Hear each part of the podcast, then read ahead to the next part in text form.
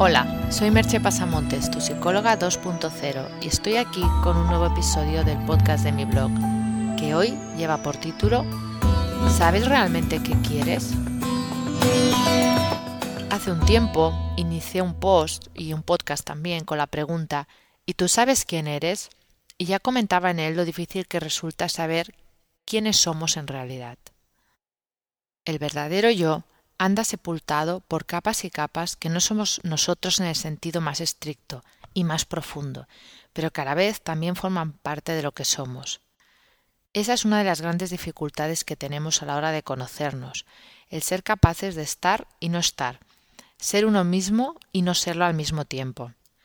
Porque en realidad ese es el modo en que funciona nuestro cerebro, en capas superpuestas y en paralelo, en procesos que se disparan y nos permiten tener en un momento determinado conciencia de nosotros mismos, con un determinado patrón de activación cerebral, para en el instante siguiente volver a ser nosotros mismos desde otro lugar. Esto suena un poco extraño quizá y tal vez incluso complejo, pero ha habido estudios llevados a cabo, por ejemplo, por Gerald Edelman sobre la conciencia, y Edelman nos ha explicado la conciencia de un modo un poco diferente a lo que pensábamos hasta ahora. La hipótesis que él utiliza es la del núcleo dinámico, que significa que un conjunto de neuronas son activadas en diferentes partes del cerebro al mismo tiempo, y eso es lo que nos permite tener conciencia de nosotros mismos. Si bien en breves milisegundos se activan en otro lugar, sin que nosotros nos demos cuenta, obviamente, con lo cual esa conciencia de nosotros mismos está cambiando continuamente su ubicación neuronal. Y eso nos da la sensación de que el yo, de que nuestro yo, de que nuestra sensación de ser nosotros mismos es un continuo, aunque a nivel cerebral podríamos decir que está en constante cambio. Por eso no me extraña que los científicos digan que la última frontera es el cerebro, por la enorme complejidad que tiene el entender cómo funciona y cómo nos permite pensar, sentirnos, etc. Y si vamos un paso más allá, por la imposibilidad de correlacionar esos descubrimientos neurológicos con nuestro yo, ya que nadie nos asegura que no existan otros procesos que estén interactuando, o como suele decirse, que nuestro yo no sea mayor que la suma de esas partes, que ese todo activado crea una unidad mayor que no puede ser explicada por esas unidades, por esas neuronas. Tal vez ahora os estéis preguntando por qué explico esto para hablar de qué es lo que realmente queremos. Trataré de que esa relación entre el título y lo que estoy explicando se vea más allá de mi propia cabeza. Para saber qué quiere realmente, has de ser capaz de tener lo que científicos como Carl Friston llama pensamiento divergente. Nuestro cerebro, como he explicado en otras ocasiones, tiende a la rutina y se pasa el tiempo realizando predicciones sobre lo que ya conoce.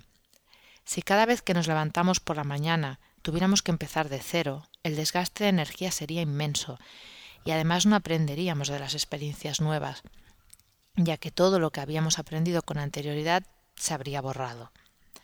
Por eso nuestro cerebro lo que hace es almacenar, y sobre ese almacenamiento nos arroja una proyección de lo que con mayor probabilidad nos vamos a encontrar en ese día, simplificando de ese modo nuestra existencia. Pero eso a su vez lleva a que nos sea muy fácil caer en la rutina y no plantearnos alternativas o caminos nuevos. Ya estamos cómodos como estamos. Puedes comprobar fácilmente esto que te digo simplemente dándote cuenta de qué pasa cuando sucede algo totalmente nuevo e inesperado. Lo más lógico es que durante unas fracciones de segundo te quedes sin entender qué sucede y posiblemente sin saber cómo reaccionar. Ese algo inesperado y no previsto no sabemos cómo computarlo. Por eso, si estamos inmersos en una rutina, si andamos metidos en nuestra zona de confort, es casi imposible que pensemos de manera divergente. Y por tanto, para saber qué es lo que quieres realmente, has de dar algunos pasos que te alejen de esa zona de comodidad. Y por favor, no estoy hablando de ejercicios de coaching ramplón, de salir de tu zona de confort, para en realidad darte un garbeo por otra parte de tu rutina sin tomar ningún riesgo, ni de autoayuda de supermercado o de guroseo de ese que se ve en algunas ponencias. Seamos un poco serios. Para saber qué quieres, has de poder pensar de manera divergente. Y para eso no basta dar unos pasitos agarrados de un arnés de seguridad o de la manita de papá y mamá. Como decía la película Doce monos, no estoy loco, soy mentalmente divergente. Y es que el pensamiento divergente se toca en un punto con la locura, con la única diferencia de poder aterrizar esos pensamientos, esas experiencias, ese algo nuevo en el mundo. No puedes pretender ser lo que tu guion de vida te marca, lo que la sociedad quiere que seas, y además ser capaz de pensar de esa manera divergente. Vas a tener que cultivar ese modo de pensar con ahínco, con un anhelo profundo. Solo, sin hacer nada, a no ser que seas un genio, no te va a venir esa nueva manera de pensar.